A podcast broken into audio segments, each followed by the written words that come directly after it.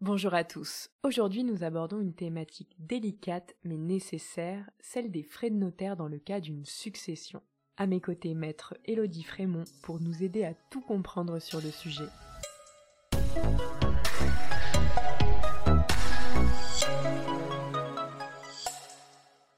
Élodie, le recours à un notaire est-il obligatoire dans le cadre d'une succession? Le recours au notaire est obligatoire dans le cadre d'une succession, c'est le principe. L'exception, c'est lorsque vous avez des actifs liquides inférieurs à 3 000 euros. Là, c'est une exception. Dans ce cas-là, les banques acceptent, enfin c'est la loi qui autorise les banques à débloquer les comptes sans passer chez un notaire.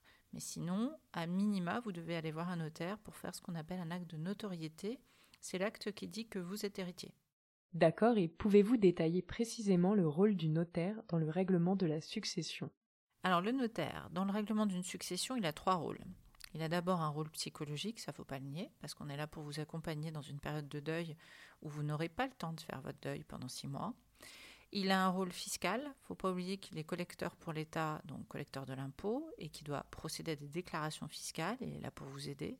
Et enfin, il est là pour vous aider dans toutes les démarches. Donc il a aussi un rôle plus administratif, que sont les interrogations, les résiliations d'abonnements, tout ce qui est euh, la gestion, j'allais dire, d'un d'un compte, d'un patrimoine pendant les six mois auxquels il sera euh, avec vous dans, le règlement de, cette succession et donc dans toutes les démarches qui accompagnent le règlement d'une succession.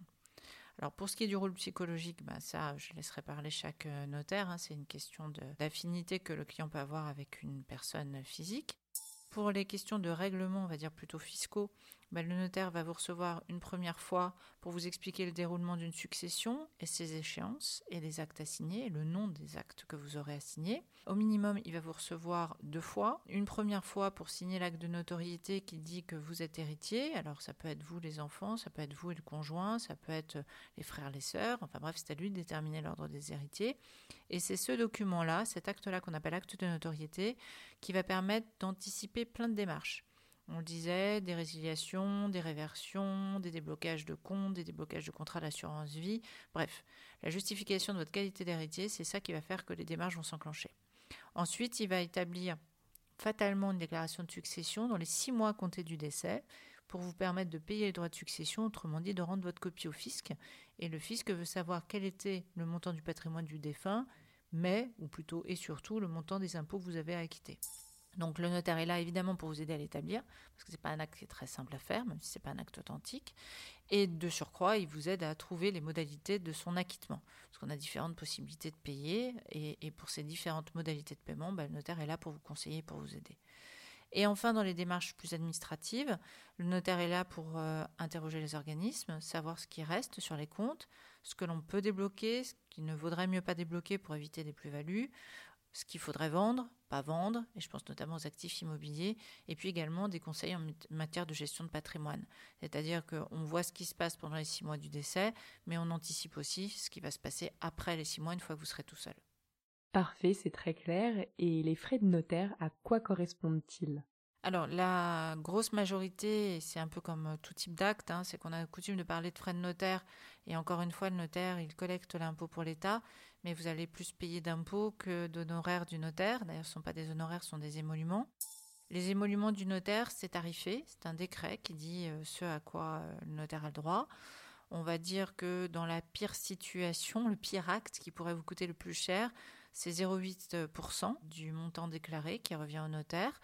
Et sinon, pour la fiscalité, donc le plus gros du morceau, eh bien, ça va dépendre des barèmes fiscaux qui sont applicables. Pour vous essayer de résumer la situation de façon la plus claire possible, les conjoints survivants, les partenaires paxés n'ont pas d'impôt sur les successions à payer. Les enfants en ont. Passer 100 000 euros de franchise fiscale, ce qu'on appelle un abattement légal. Il y a des tranches progressives, mais on arrive très très vite à une tranche de 20% qui peut aller jusqu'à 45% d'impôt. Donc les frais de notaire font partie de ça. Et enfin, lorsqu'il y a des biens immobiliers, le fisc prend à nouveau des taxes, ce qu'on appelle une contribution de sécurité immobilière, une taxe hypothécaire, sur la valeur des biens qui sont transmis. Pareil, on avoisine le 2% d'impôt euh, en plus à payer sur la valeur de ces biens immobiliers. Une question qui peut éventuellement paraître particulière, mais est-il possible de renoncer à un héritage? Alors, ça s'appelle l'option. Est-il possible de renoncer à une succession? La réponse est oui. Euh, vous avez une option. Quand un décès euh, a lieu, s'ouvre une succession, et la première chose auquel vous avez le droit à la parole, c'est votre option. Vous avez trois possibilités. Vous avez le choix entre accepter purement et simplement la succession, bah, vous comprenez ce que ça veut dire. Ça veut dire que s'il y a des dettes, une fois que vous avez accepté, vous pouvez plus revenir en arrière et vous allez être euh, contrainte de supporter la totalité des dettes du défunt, mais pas seulement sur son patrimoine, sur votre patrimoine personnel aussi. Donc option 1, l'acceptation, pure et simple.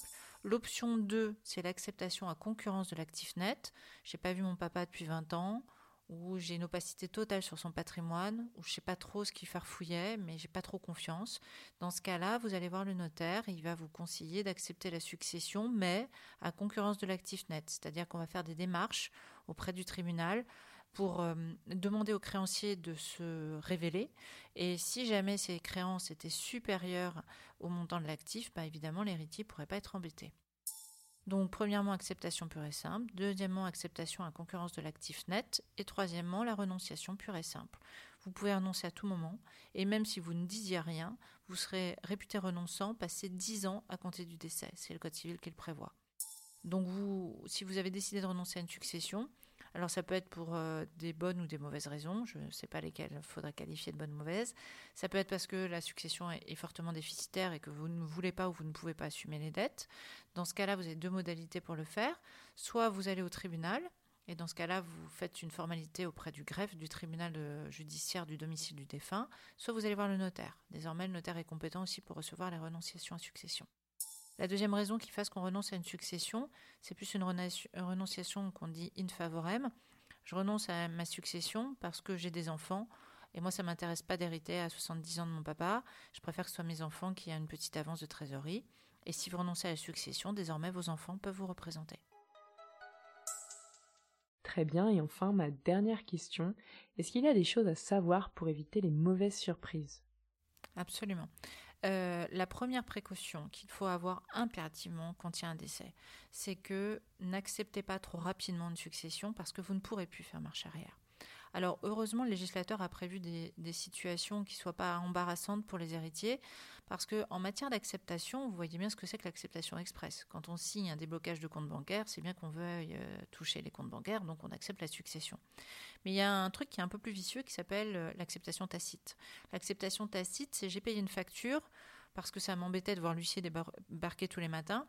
Et en fait, parce que j'ai payé cette facture, et eh ben du coup, j'ai accepté la succession. Ou j'ai signé un mandat de vente d'un bien immobilier parce que j'étais harcelée par l'agence, puis c'est vrai que ça m'angoissait de voir qu'il y avait des charges qui tombaient. Je l'ai signé, mais c'est trop tard. Ça vaut acceptation tacite de la succession, et donc du coup, je suis obligée d'accepter toutes les dettes. Alors heureusement, le législateur a prévu des, cas d'exception. La première d'entre elles, la première exception, c'est de vous dire, voilà, vous êtes héritier ou pas, vous avez le droit de payer les frais d'obsèques, évidemment, d'enterrer dignement le défunt, sans pour autant que le fait de payer cette facture soit une acceptation tacite de la succession, ce qui ne paraît pas scandaleux. La deuxième exception qui est plus difficile à prouver, c'est euh, d'avoir accepté une succession et de découvrir un passif tellement énorme euh, que du coup vous allez être dans une situation vraiment euh, problématique financièrement. Et là, le législateur a prévu cette exception, mais à vous de prouver que vous n'en avez pas eu connaissance, qu'il n'y avait aucun moyen pour vous de le savoir. En clair, que votre que le défunt avait caché ce, passif important. Et je suis au regret de vous apprendre que le notaire ne peut pas tout savoir parce qu'autant sur l'actif, il a des, facilités de renseignement, on va dire ça comme ça, il a un fichier, FICOBA, autant sur le passif, il y a des éléments de passif qu'on ne connaîtra jamais. Si le défunt s'est emporté caution, caution sous sein privé de dette d'une société, je ne peux pas le savoir. Si le défunt a signé des reconnaissances de dette à la hauteur de 10-15 reconnaissances de dette auprès d'amis de tiers, je ne peux pas le savoir, puisqu'il n'y a pas de fichier qui recense ces reconnaissances de dette personnelles, et encore moins de fichier qui recense ces cautionnements personnels. Donc n'acceptez pas une succession sans être sûr de la valorisation du patrimoine, parce qu'après il sera trop tard. Merci beaucoup Elodie d'avoir répondu à nos questions. Si vous avez aimé cet épisode, n'hésitez surtout pas à le partager autour de vous. C'était l'immobilier décrypté par Sologer.